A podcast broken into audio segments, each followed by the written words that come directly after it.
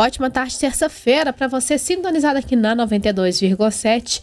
Tá começando mais uma edição do nosso Jornalismo em Destaque com a nossa equipe de jornalismo. Desejo uma ótima tarde para o Ângelo Virma, Luana Carvalho e Vanusa Rezende. Vanusa, é com você. Obrigada, Isabela. Boa tarde para você também. Tarde de terça-feira para todos os amigos ouvintes. A sintonia da 92,7. Vamos então começar mais um Jornalismo em Destaque, dessa vez com o cenário nacional Ângelo Virma traz para a gente as informações de destaque aqui no país. Nós vamos falar sobre o expediente bancário, que tem alterações neste final de ano. Boa tarde para você, Ângelo. É isso aí, tá certinho. O expediente bancário tem alterações neste final de ano. É, as festas de final de ano alteram o funcionamento dos bancos. A FEBRABAN, Federação Brasileira de Bancos, informa que o dia 23 de dezembro, sexta-feira, as agências bancárias terão expediente normal, tanto para atendimento ao público quanto para a realização de todas as operações bancárias solicitadas pelos clientes. No dia 30 de dezembro, sexta-feira, não haverá expediente bancário e as agências não abrem para atendimento ao público. Conforme previsto em resolução do Conselho Monetário Nacional de 2020, não são considerados dias úteis para fins de operação bancária sábados, domingos e feriados de âmbito nacional e agências bancárias não funcionam em feriados oficiais, sejam eles municipais, estaduais ou federais. Dessa forma, os bancos não funcionam nos dias 24 e 25 de dezembro, Natal, e nos dias 31 de dezembro e 1 de janeiro, confraternização universal. No dia 2 de janeiro, segunda-feira, os bancos voltam ao expediente normal de atendimento.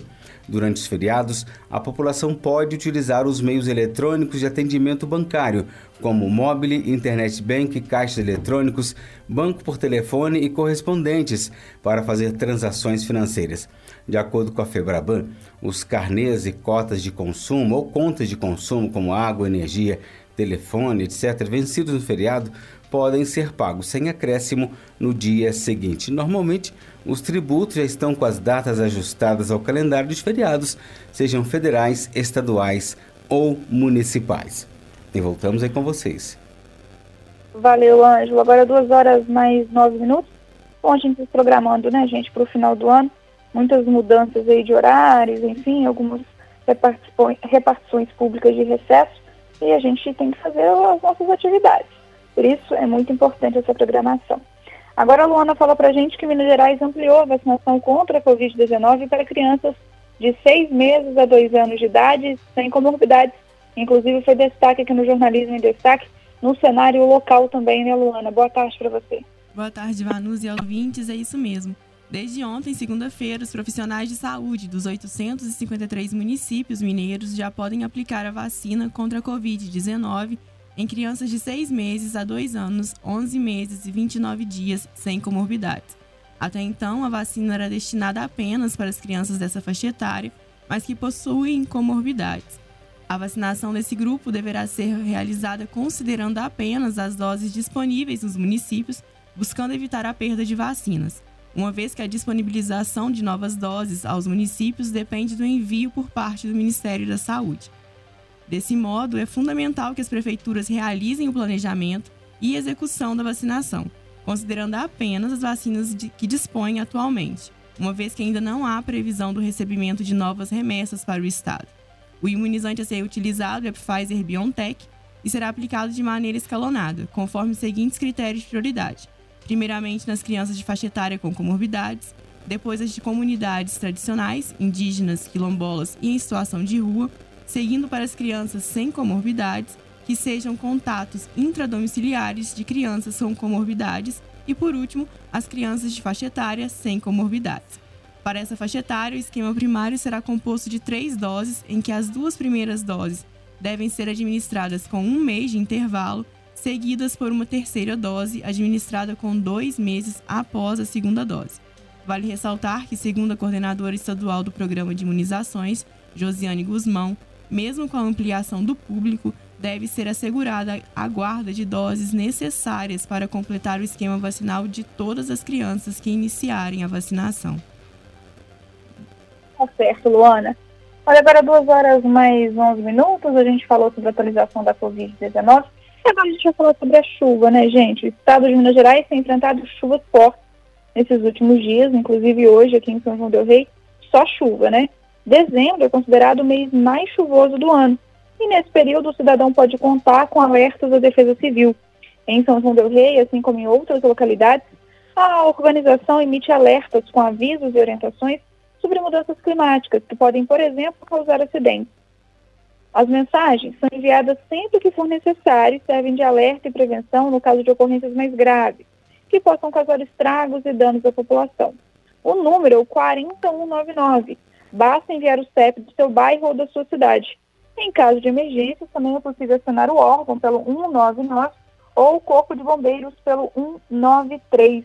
É muito importante ter esse cadastro porque diariamente, nessa época principalmente, a Defesa Civil emite aí esse alerta de chuva.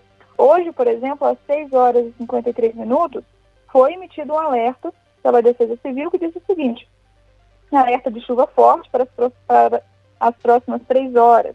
A fonte sendo a CEMIG. Então, cadastro pelo 40199, mensagem de texto, viu, gente? Não é o WhatsApp. E você recebe suas mensagens de forma gratuita. Duas horas mais 13 minutos, você conferindo o jornalismo em destaque aqui nas ondas da 92,7. A gente agora fala novamente com o Ângelo sobre Tiradentes, que recebe a 26 edição da Mostra de Cinema. É, pessoal, é isso mesmo. Tiradentes recebe a 26 edição da Mostra de Cinema. A 26 Mostra de Cinema de Tiradentes acontece de 20 a 28 de janeiro na cidade histórica vizinha nossa aqui. Nessa edição, Cinema Mutirão é a temática que norteia o evento que inaugura o calendário audiovisual brasileiro. Os cineastas Ari Rosa e Glenda Nicásio são os homenageados. Mineiros de nascimento, ela é de Poços de Caldas, ele é de Pouso Alegre, radicaram-se em Cachoeira, na Bahia, em 2010, ao irem estudar cinema no então recente curso da Universidade Federal do Recôncavo Baiano funcionam, ou melhor, fundaram a produtora Rosna Filmes e desde então fazem alguns dos títulos mais celebrados do cinema brasileiro contemporâneo, construindo uma vasta comunidade local de realizadores, inclusive em projetos de educação audiovisual. Na programação toda gratuita, tem exibição de mais de 100 filmes brasileiros em pré-estreias nacionais, mostras temáticas, seminário, debates, a série Encontro com os filmes, oficinas, mostrinha de cinema e atrações artísticas. Esse é o maior evento do cinema brasileiro contemporâneo em formação. Traz reflexão, exibição e difusão do que é realizado no país, chegando então à 26ª edição de 20 a 28 de janeiro de 2023 em formato online e presencial. As informações estão em www.mostratiradentes.com.br. E aí continua com vocês. Boa tarde para você. Olha, agora duas horas mais 15 minutos, a Luana encerra o Jornalismo em Destaque falando sobre o Museu Regional, tem horário de funcionamento especial para o fim de ano. O horário especial de funcionamento do fim de ano começa hoje. Sendo assim, do dia 20 a 23 de dezembro, o museu estará aberto das 10 às 17 horas. Nos dias 24 a 26, o museu estará fechado. Aí, no dia 27 a 30 de dezembro, ele volta a ficar aberto das 10 às 17 horas. E no dia 31 a 2 de janeiro, o museu estará fechado para visitação. Tá certo, Luana. Obrigada. Pessoal, esse foi mais um jornalismo em destaque aqui nas ondas da 92,7. Nossa equipe de jornalismo volta daqui a pouquinho no Jornal das 16 horas pela rádio em Boabas. Isabela, obrigada pelos trabalhos técnicos e é com você.